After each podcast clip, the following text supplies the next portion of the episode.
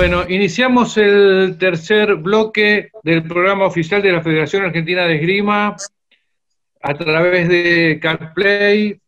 En este tercer bloque contamos con la presencia de Matías Ríos, que fue nuestro representante en sable en los Juegos Olímpicos de la Juventud Buenos Aires 2018.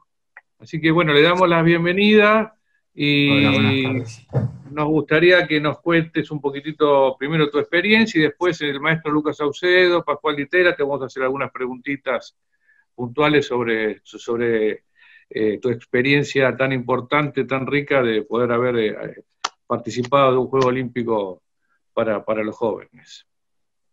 Bueno, eh, creo que la experiencia de los Juegos fue una experiencia increíble, que, que no fue solo el día de la competencia, sino que fue también todo la estadía en la villa, el compartir con gente tanto de nuestra delegación como de otra, eh, y después el torneo en sí eh, fue algo a lo que no estamos acostumbrados generalmente, un, un escenario con muchísimo público, con mucha gente, alentándote, alentándome a mí en ese caso, ¿no? O a Ignacio el otro día.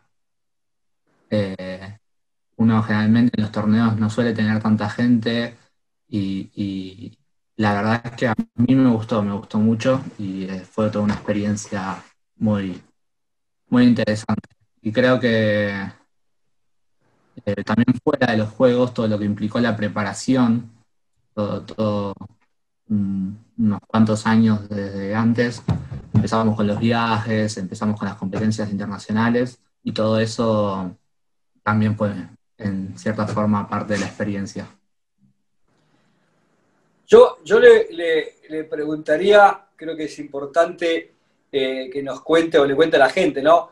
¿Cómo fue el día que clasificó los Juegos? ¿Dónde estaba? ¿Qué estaba haciendo con su maestro, que es eh, eh, su maestro que lo formó, el que lo llevó a esos niveles, maestro Rodrigo Álvarez? Cuando vos te enteraste que habías clasificado después de 3, 4 años de estar entrenando muy duro. Bueno, nosotros, eh, justamente veníamos, veníamos a full, estábamos en, Italia, había sido el Mundial Juvenil y Cadete, y, y ese día eh, un día después de, mi competencia, decidimos ir a Venecia. Yo me acuerdo que fue un viaje tensísimo. Estábamos los dos medio callados, eh, mirando para adelante. Yo, yo tenía datos, entonces iba revisando el celular cada dos por tres para, ver cómo, seguía la cosa. Y, y que me, el tren justo cuando llegamos a Venecia. Y, yo no le dije nada a Rodrigo. Y, lo levanté ahí un rato, no sé, íbamos caminando, pero el clima era... Claro, porque para que la gente entienda, vos necesitabas de otro resultado, vos ya te habían eliminado y necesitabas de otro resultado para poder clasificar. O sea, no dependía de vos. Por eso el grado de tensión y de, angustia que tenías vos y, Rodrigo Álvarez. Sí, sí, sí, estábamos... Eh, a la expectativa de ver eh, cómo quedamos eh, en comparación con Dante Cerchetti, que es un floretista también. Claro. Y, y seguimos paseando ahí por Venecia, ¿no? Ya, era, estábamos por el mediodía y nos sentamos a, a almorzar en un lugar y yo le digo, bueno, no sé, brindamos, festejamos, ¿no? Y me dice, ¿por qué? Tipo, todo así como muy, muy tenso, muy tenso todo. Y ahí le dije que clasificamos y, la verdad que creo que cambió totalmente el panorama de ese, de ese, así que fue, todo un buen recuerdo de Venecia ese día. Bien, y bueno, está Pascual, ¿no? Que es uno de los líderes, junto con también con Stefano Lucchetti del equipo de mayores. Eh, ¿Cómo fue, cómo sentiste que fue tu transición, que todavía sigue estando porque sos chico, del equipo juvenil a tu primer Panamericano de mayores que fue en Toronto, Panamericano FIE, ¿no? De Toronto, que ganaron la medalla. ¿Cómo fue esa sensación del viaje para ir a Toronto, tu integración con los chicos más grandes y, la medalla que conseguimos? ¿Qué sentiste? Eh, Cuando, primero cuando entro en el equipo, fue, fue, fue satisfacción, fue toda una alegría porque yo sentí que fue, eh, en definitiva, eh, el resultado de todo el esfuerzo que también hicimos eh, previo en los años anteriores hacia los juegos, ¿no? Y, y, también estuvo muy bueno porque cuando terminaron los juegos ya teníamos automáticamente otro objetivo y, esto de poder crecer, esto que tiene el deporte, ¿no? De, que terminás con una cosa y, nada, creo que nos habíamos tomado dos, tres semanas y ya estábamos con otra cosa en mente. Eh, es, es muy lindo y bueno, justamente cuando, cuando entré en el equipo fue, fue una alegría enorme, fue, fue por un torneo acá eh, en Argentina que, tuve la oportunidad de ganar mi primer ranking de mayores en ese momento. Y, y después, bueno, el recibimiento del equipo, la verdad que, me gustó, me sentí, me sentí cómodo, me sentí que me apoyaban, que, la verdad es que, estuvo bueno porque me ayudaron a sacar un montón de presión de encima, yo capaz estaba como, uh, tengo que, tengo que rendir al, eh, máximo eh, y, hacer todo perfecto y, me ayudaron a entender eso, de que, sí, tengo que rendir a mi máximo, pero no hace falta que haga todo perfecto porque estoy en algo que no estoy acostumbrado y... Y es posible que no todo salga bien, entonces no, no tengo que estar con esa presión. Y la verdad que me ayuda mucho. Creo que para el torneo. ¿Vos, vos Paco, cómo lo, cómo lo, viste a, Matías cuando llegó al equipo? No, muy bien. La verdad que eh, es de los tiradores más físicamente talentosos que hemos tenido en los últimos años, por lo menos en el equipo. Es, eh, Matías es, eh, no se ve ahora, pero tiene unos jamones que son así. Y, nada, la verdad que siempre eh, es un, te da una felicidad grande cuando ves que un tipo que viene después de vos tiene chances de tener un buen nivel, porque eso, nada, es como, por más que sea un deporte individual, como hay una interpretación que son desde los árbitros, etcétera, sirve mucho que tu equipo sea fuerte, porque entonces cuando vos tirás, los demás te respetan, los referís, prestan atención, ah, no es un, no es un gil cualquiera, es un tipo fuerte. Y, nada, la verdad que, sí, la verdad desde, desde, el día que pisó una pista de mayores, Matías, eh, sí, por lo menos mostró que, lo puede lograr, así que nada, siempre es un placer tener un tipo así en el equipo.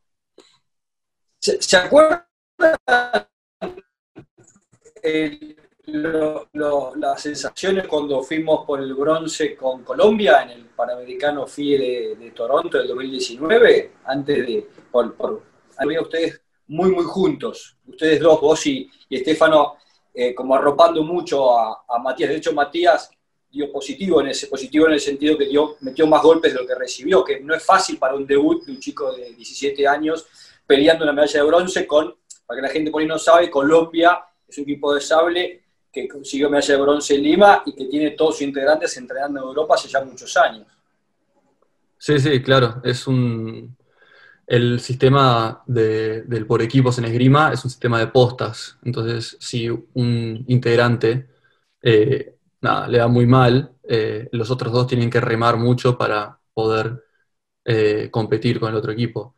Y nada, como decía Matías, del primer torneo que tiramos mostró que no solo no es un peso para el equipo, sino que es un positivo. Eh, nada, como vos dijiste, hizo positivo contra Colombia, que era un equipo fortísimo, y, nada, nosotros estábamos, yo y Estefano estábamos acostumbrados a, tener que remar mucho más, así que es un placer tener un tipo como Matías en el equipo, la verdad.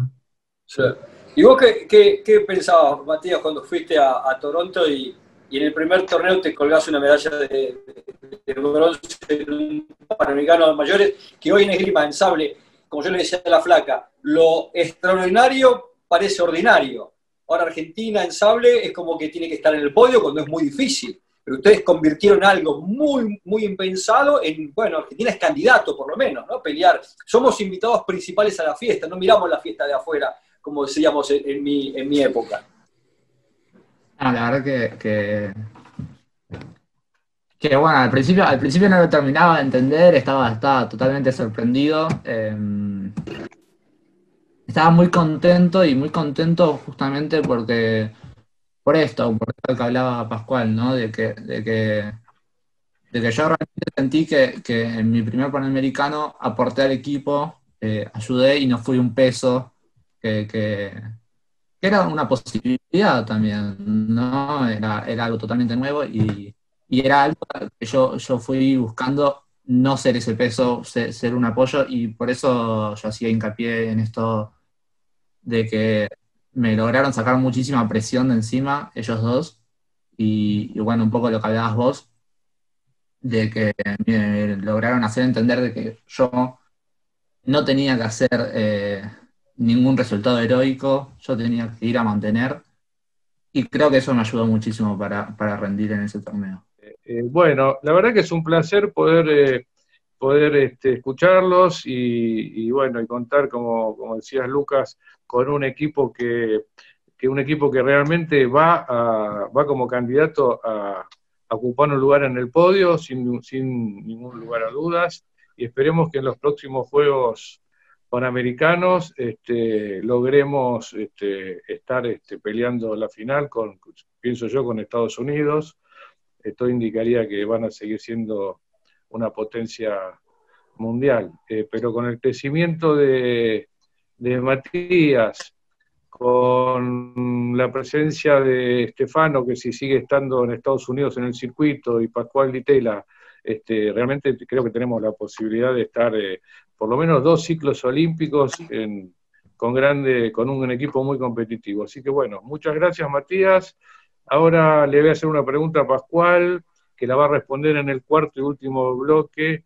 Eh, nos va a contar un poquito cómo fue su, eh, la última etapa, digamos, en Estados Unidos, que yo sé que fue muy dura, porque él estaba en, una zona donde había un problema sanitario muy importante. Eh, entonces, este, sé que, bueno, últimamente pudo reencontrarse con su familia en Buenos Aires. No, le resultó sencillo poder tomar un vuelo de repatriación. Este, bueno, vamos a hablar un poquitito de todo ese proceso y cómo, cómo está este, en este momento entrenando en el CENAR eh, de cara a, los, a la clasificación a los Juegos Olímpicos de Tokio, si bien no está definida, también está en carrera, por supuesto, Stefano Lucchetti, ¿no?